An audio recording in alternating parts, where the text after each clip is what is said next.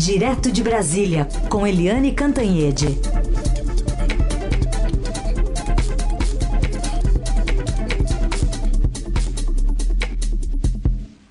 Oi, Eliane, bom dia.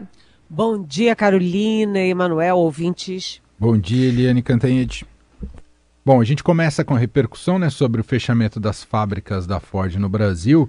Há pouco, Eliane, eu falei que é uma espécie de. igual a gente faz o efeito da câmera do zoom, mas ao inverso, né? Quando você pega o ponto focal e vai olhando de maneira mais abrangente. Quer dizer, o fato em si já é grave, né? O fechamento de uma multinacional desse porte, né, que está no Brasil desde 1919, foi a primeira a instalar suas fábricas aqui. Aí você olha para o para o setor auto, automobilístico no Brasil. O setor também está em crise, com muita ociosidade, e outras fábricas, a Mercedes-Benz deixou o Brasil também recentemente. Aí quando você puxa mais um pouquinho, você olha que no, também a economia brasileira não está ajudando. E aí, Eliane, o que, que a gente pode concluir? Olha, gente, a situação é grave e essa saída da Ford do Brasil, imagina, né? Tudo isso que o Emanuel falou, a fábrica está desde 1919 no Brasil, foi a primeira montadora de carros no Brasil, quer dizer, tem toda uma simbologia e já vinha dando sinais de que a coisa não ia bem, porque no ano passado, 2000, não, ano retrasado, 2019, é, a Ford já tinha fechado a sua fábrica de caminhões em solo nacional. E agora são vários motivos, né? A, em comunicado oficial, que aliás surpreendeu todo mundo, os funcionários, o setor, os, os especialistas. É... Desculpa a Ford disse que estava é, sofrendo um problema grave de ociosidade que foi potencializado, evidentemente, pela pandemia. Então, a pandemia também ajuda nesse processo, mas não é só isso. Há um conjunto de fatores inclusive os próprios erros da indústria, né? Porque a, a indústria vive de sofisticação, de tecnologia, de avanços. E você está falando de carros elétricos, de carros híbridos no mundo inteiro, e a Ford aqui não estava indo nessa direção. Então há também um problema da própria, do, de própria estratégia da empresa, mas vamos ao que nos interessa, nos interessa é, como o Brasil, né? Uh, o Rodrigo Maia, presidente da Câmara, até resumiu bem, ele é economista, ele resumiu bem que há um manicômio tributário no país, é, há o custo Brasil, que eu ouço falar desde que, desde sempre, né? É, eu ouço falar no custo Brasil, e há também as sinalizações erradas do atual governo né, um governo que foi eleito em 2018, é, falando em liberalismo, falando em reformas, falando em modernização de leis, etc., privatizações, e nada disso andou, como a gente sabe. Afora a reforma da Previdência, que estava caindo de madura e que seria tocada, fosse qual fosse o presidente, a reforma tributária não foi adiante, a reforma administrativa, a questão fiscal, ficou tudo é, ao léu. Então, o, a saída da Ford é um alerta para o que está acontecendo no nosso país e para a falta de cumprimento de compromissos de campanha. E, e, do ponto de vista mais objetivo e prático, é que vem aí pelo menos 5 mil é, desempregos num momento em que o Brasil já bate a marca de 4, 14 milhões de desempregados. Né? 5 mil famílias que vão ficar numa situação difícil em São Paulo, na Bahia, enfim, é, é difícil no Ceará, enfim, é, a questão tem uma simbologia enorme por tudo que a Ford representa e tem uma questão objetiva muito pesada, é, que é a questão do desemprego e a questão da gente ter que refletir sobre o Brasil, sobre as condições, sobre o que está acontecendo e sobre o que, que é preciso fazer não apenas para segurar as fábricas, mas para segurar a esperança, a credibilidade no nosso país. Aliás, vamos falar um pouquinho mais sobre esse desemprego, né? Alguns indicadores devem vir ruins agora no começo do ano. E, e, e como o Paulo Guedes vai administrar esse, esse desembarque, né? Porque a gente teve também a notícia hoje que o Banco do Brasil deve abrir um, um programa de demissão voluntária, né? É, você tem uma, um conjunto de circunstâncias também né, pressionando o desemprego. Você tem a pandemia, obviamente, e isso não é uma exclusividade do Brasil, acontece no mundo inteiro. A pandemia com lockdown, com isolamento, né? As, as, o comércio sofreu muito, muita loja fechada, né? Muita loja fechada. Isso é muito triste e, e o comércio é um grande empregador. É, também na indústria, muita indústria sofreu muito com a pandemia é, e demitiu muito. É, ainda bem que a gente tem um agronegócio muito poderoso e o agronegócio também é altamente empregador, apesar da alta sofisticação, da alta, é, do alto maquinário que você tem nesse setor. Mas Carolina citou aí o Banco do Brasil, e o Banco do Brasil é, anunciou ontem um plano para fechar 112 agências, 112 agências e postos, quer dizer, não é pouca coisa, e cortar 5 mil funcionários pela forma do PDV, aquela, aquele programa de demissão voluntária. Então você soma 5 mil demissões da Ford, mais 5 mil funcionários do Banco do Brasil, só aí são 10 mil pessoas, 10 mil famílias. E como você tem uma economia num momento muito ruim, né, apesar do Paulo Guedes, do ministro da Economia, dizer, falar da forte recuperação da indústria, ele usou essa expressão, forte recuperação da indústria, não é exatamente isso que está acontecendo, a gente sabe. Então, 10 mil desempregados que têm um horizonte ruim de recolocação no mercado. Quem aderir ao PDV do Banco do Brasil deve ter muita segurança de que passo está dando e para onde está indo. Você só deixa o emprego tendo o outro muito garantido. Né? Você não troca um pássaro por dois voando.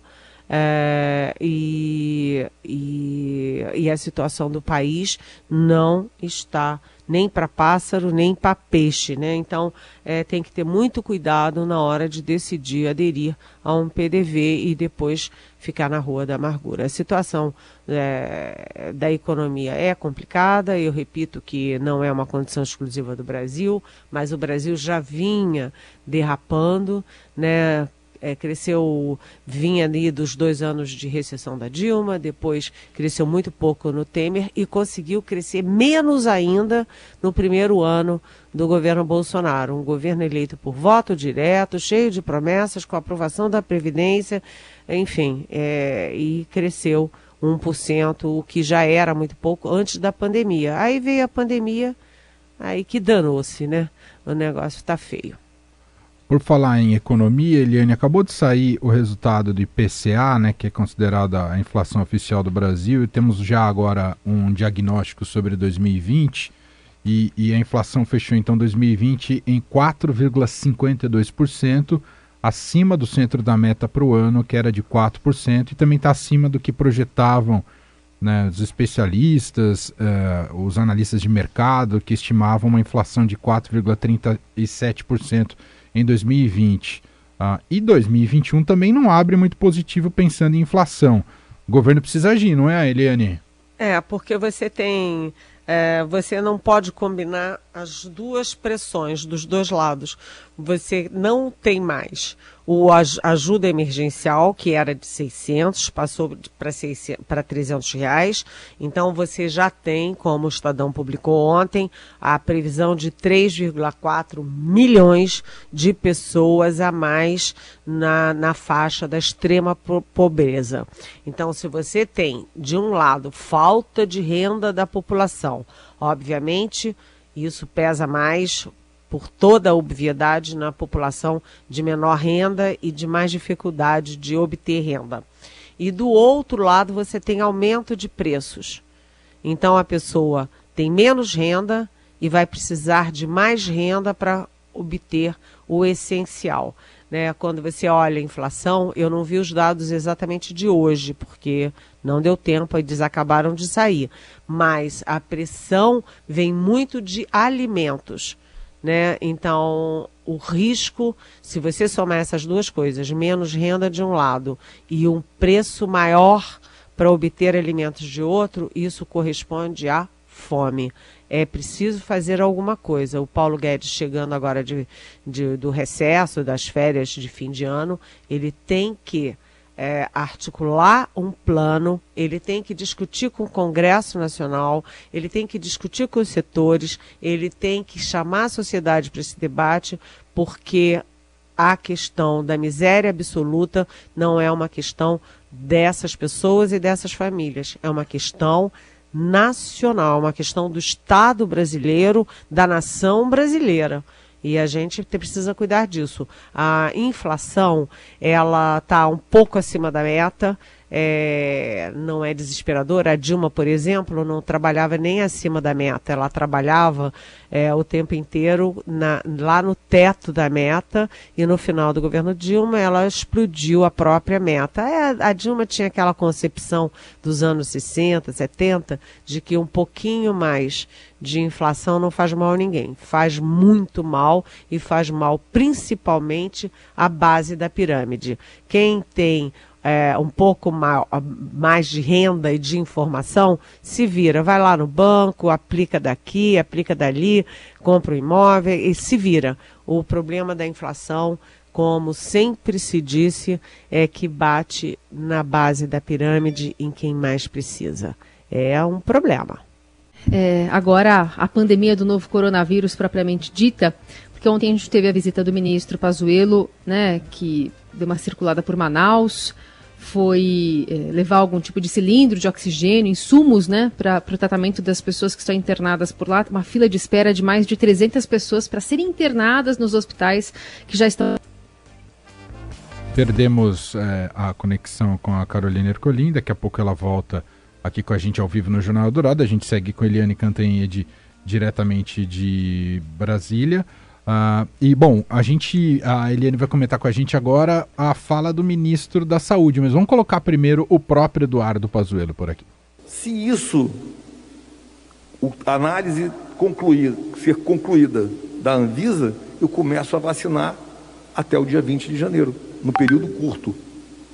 E aí vai entrando as produções e outras importações no caminho todos os estados receberão simultaneamente as vacinas, no mesmo dia. A vacina vai começar no dia D, na hora H. No dia D, na hora H, no Brasil. No primeiro dia que chegar a vacina, ou que a autorização for feita, a partir do terceiro ou quarto dia já estará nos estados e municípios para iniciar a vacinação do Brasil. Aí, Eduardo Pazuello, Eliane Cantanhede e dia D e hora H, é só no, no plano genérico, não é, Eliane?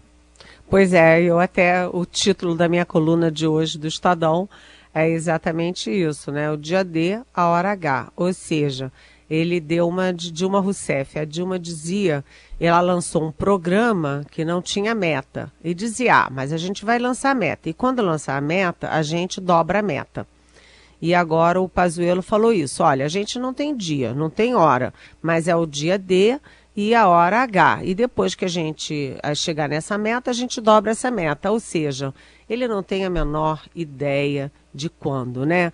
É, o que o ministro da Saúde quis dizer é é, um dia, talvez, quem sabe, e para comprovar que ele não sabe nada, ele tinha marcado hoje uma reunião com governadores, exatamente para discutir quando, como, como seria, estratégias, e adiou para a semana que vem. Como é que o ministro pode falar que, que a pensar que pode ser o início da vacinação, vacinação no dia 20 de janeiro, se ele vai marcar uma reunião com os governadores para o dia 18, 19 ou 20 de janeiro. Então ele vai fazer reunião de manhã e a vacinação vai começar à tarde. Quer dizer, nada tem pé nem cabeça e eu fico pensando é, como as pessoas é, não tem vergonha do vexame, né? De passar vexame em público. É, o fato é o seguinte, é que a coisa está toda muito atrasada. O Pazuello já falou que seria o início da vacinação seria em março. Aí deu uma confusão porque São Paulo anunciou dia 25 de janeiro, então ele disse que não, que então ia ser janeiro. Depois era fevereiro. Aí depois ele disse que seria dezembro, né? Foi ridículo. As pessoas riam ou choravam, dependendo aí da, do, da, do foco. E agora ele está dizendo que é 20 de janeiro para ser cinco dias antes, antes da vacina, aspas, vacina do Dória. O fato é o seguinte, para ele é, tentar vacinar antes do Dória, ele tem que usar a vacina do Dória, porque até neste momento você só tem uma vacina em solo nacional, que é a vacina Coronavac, que o próprio presidente Bolsonaro, o próprio Pazuello chamam de vacina do Dória, vacina da China, né? Então, para quebrar um galho, eles anunciaram aí uma importação maciça de 2 milhões de doses da vacina de Oxford AstraZeneca.